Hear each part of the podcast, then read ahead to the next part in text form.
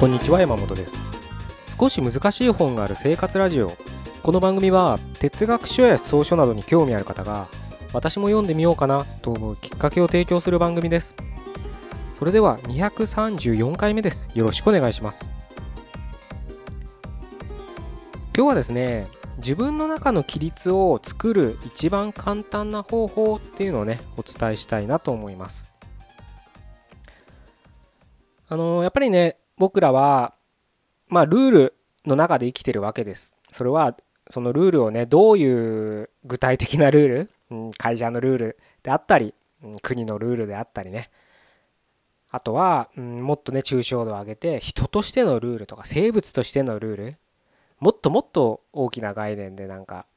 宇宙の法則とかね。まあそういった何かのルールに縛られて僕らは、まあ、縛られてるって言葉をね使うとちょっと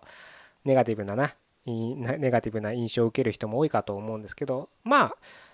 にもね何せよね僕らは何かしらのルールにうん乗っ取って生きてるわけです。なのでそんなにうんこの支配からの自由なんて言ってね あの窓ガラス割らなくてもいいかななんていうふうに僕は思うんですけれどその上でねやっぱりまあこれ僕個人の感覚なのかななんなのかなっていうかまあ多分みんなそうだろうなと思いつつもうんそれは確かめようのないことなんですけど僕があこの人素敵だなとかねこの人まあもうちょっとかっこつけた言葉を言えば美しいなって思う人それは女性問わずね異性問わず同性でもあこの人美しいなと思う人は僕はいるわけです。そういう人たちはやっぱりね自分の中に自己規律を持ってる人たちなんですね。それはどういった規律かわからないあのその人のね生き方が反映されてるのであの何かわからないんですけれどでもやっぱりそういう人って美しいんですよね うんそのうんこれはもう感覚としか言いようがないんですけどね。うん。だからまあ、単純に憧れちゃう人って言ったらいいのかな。やっぱそういう人って、僕の中では、うん、美しいなと思うと同時に、やっぱそういう人たちは必ずそういった規律を持ってるんです。どんな規律であれ、具体的にね、朝、ヨガをするとかね、毎日読書をするとか、うん、何でもいいんです。毎日運動するでも、本当料理を毎日するとか、畑仕事をする何でも本当いいんですけどそういった自分なりの規律を持ってる人っていうのを僕は美しいなと思うんです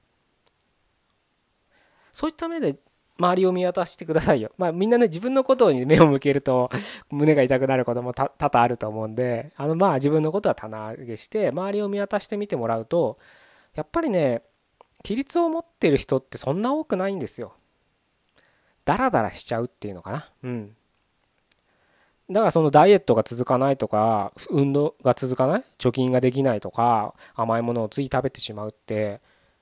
多くね多分あなたも一度や二度は経験したことあることだと思うんです英語の勉強が続かないもそう何だってそうなんですけどねでそれは別にその人が悪いもしくは自分がなんかどうしようも意志が弱くても本当ダメな人間だってそこまで卑下する必要はなくてみんながそうってことは多分人間ってそういうものなんですよ。うん。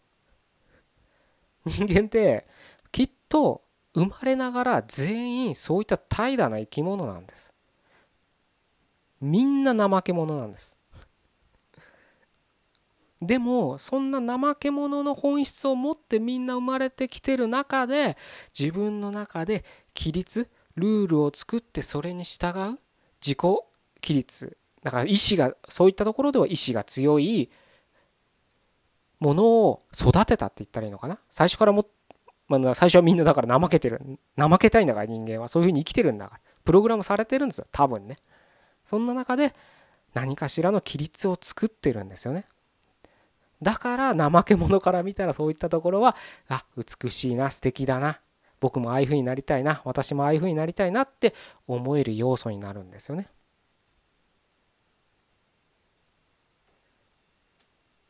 僕はまあそんなにね数そんなに何人も何百人もいるわけじゃないですけどやっぱりそれでも短いねこの人生の中でこの人は素敵だなって思える人がやっぱ何人かいて、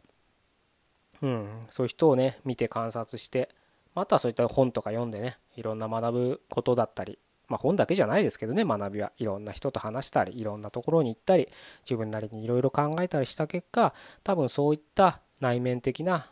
ルールがあるんじゃないかなというふうに思うんですね。でそれを踏まえて今日の主題なんですよ。簡単にルールを作る方法。これね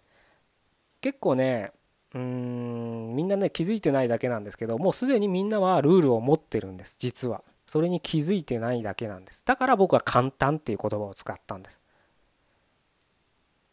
これはねほんとねすごく簡単で実はもうあなたたちはみんなはそのルールに従って生きてるんですよね。そのあのさっき言ったなんだ宇宙の法則とか自然の法則とかじゃない自分なりのルールを作って生きてるんです。それは何かっていうと仕事なんですよ。嫌でも月金行きますよね。シフト制だったら土日も行くかもしれないですけどまあ何にせよ仕事があるから行くんです嫌でも人間関係がもうほんと嫌でもめんどくさくても満員電車がうざくても行くんですもうそれはルールなんです。自分の中の。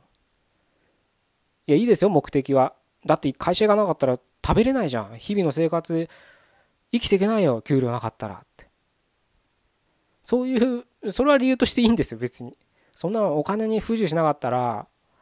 すぐ今の会社辞めてやるよっていう人がほとんどかもしれないけど 今現実はそういうそうはないわけですよね。お金がないから仕事をしてるわけでまあそういったねところは置いといて結果論何をしてるかっていうと仕事をしてるんです。その仕事というルールを生きてるんですよね。つまりもっと発展して考えてほしいんですけど今お金がないからお金がなきゃ生きていけないから仕事するんだっていう人がほとんどだと思うんですけどそれをねあの幸運にもねあのお金働かなくても、うん、ごめんなさい働かなくてもって言葉はちょっと適切じゃないですね。うんお金という概念にとらわれなくなった人でもやっぱり仕事をするべきなんですよね。じゃあしなきゃいけないんだあ、ね、お金の概念にとらわれてない人がは仕事をしてますよやっぱり。よく不思議に思ったことありません？あのフォーブスとかにあの乗るね世界の億万長者っているわけじゃないですか。まあそこまでいかなくたって年収3000万でも4000万でもやっぱりすごいですよね。でそういう人たちってなんでそんな働くんだろう？むしろなんかもう寝ずに働いてる人とかいるじゃないですか。その忙しくしてね。自分を高めてるのか分かんないけど。ってだから彼らはもうお金のために仕事はしてないわけです当たり前ですけど。じゃあ何のためにしてるかってまあいろいろね世界貢献とかね自己平和とか自分の周りを幸せにするとか自分の使命だって考えてる人が多いかもしれない。まあその人の内面はよくわからないですけどね。ただ一つ言えることは何度も言うように彼らも仕事をしてるんです。つまり仕事をしてるっていうのが規律になってるわけです。だからもし仮に今はお金のために仕事してて何かビジネスとか副業とかしてもうその今のね本業しなくてもいいぐらいの稼ぎが出たとしても仕事は続けなきゃいけないんです。それは今の本業を続けろって言ってるわけじゃない。で副業で稼いで副業の方にうんを本業とする人もいるでしょう。でもそれやっぱ続けますよね当たり前ですけど。だからそれを続けなきゃいけないんですよね。毎日遊んで暮らしたい。毎日好きなとこに行って好きなものを食べて友達と毎日毎日遊びたい。って思う人も世の中は大半ですよね。でも僕そういう人に会ったら必ず言うんですよ。じゃあやってみてくださいよその生活。あのね300万ぐらいあったら1年間は余裕で暮らせますよね。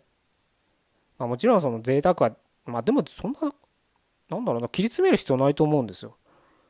うん、なんか海外旅行行ったりとかねブランドボンドバッグとか買いたいっていうわけじゃないと思うんでとりあえず1年間普通に生活家賃払って光熱費払ってなんか食べるものしてって言っても300万あったら多分十分だと思うんですよ。1人だったらね。まあ家族いたらちょっと分かんないですけど。だから300万ぐらい持ってる人ほとんどなんかねみんな持ってるはずなんですよ300万ぐらいって言ったらちょっと失礼で失礼というかねあれですけど今みんな持ってるんですよそのぐらいいや俺持ってないよって人がいたらあれですけど 本当今みんな持ってますからね。貯めてますからね不思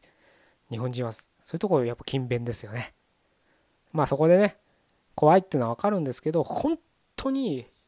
もしその生活が羨ましいと思うんだったらやればいいんです。1年間1年間だったら長いかもしれないんでね1ヶ月でもいいからやってみたらいいんですよ。ヨーロッパのね夏休みは3週間あるから羨ましいななんて言ってる人いますけど3週間ぐらいや会社辞めて3週間ぐらい働かなかった人って多いと思うんですよ。そういう経験した人いると思うんですでその時どう考えたかですよ。多分ね充実した3週間ではないはずなんです仕事で夏休みで遊びに行くのは充実すると思うんですけど今言ったあ何もしないこの先も何していいかわからないの3週間はやっぱり生きてるって感覚なくなるはずです。だから自分の中に規律が必要で一番簡単な規律は仕事なんです。是非ねあのー、今必ず皆さん仕事をしてるはずです。うん。あの会社に行く仕事だけじゃなくてもっと講義に捉えてもらってもいいんで僕は主婦だって仕事をしてるとも思うしボランティアだって仕事とも言えるかもしれない。給料は発生しないけどね。何かを？うちの母親なんて給料もらってないですけどなんか畑仕事とか近所の畑手伝ったりとか体操したりとかいろんなことしてますよ。そういうのでいいと思うんです。うん。そういうねあの毎日ねあの何もしないともう頭ボケていくだけですからそういったね規律をぜひ作るっていうのを意識するむしろ今もうあなたはその規律の上で生きてるんですよとだから僕からしたらもう皆さん美しい人なんです是非ねあのー、そのまま継続して美しい人生を歩んでいただければなというふうに思います。じゃあ今日は以上で終わりたいと思います。234回目でした。ここまでどうもありがとうございました。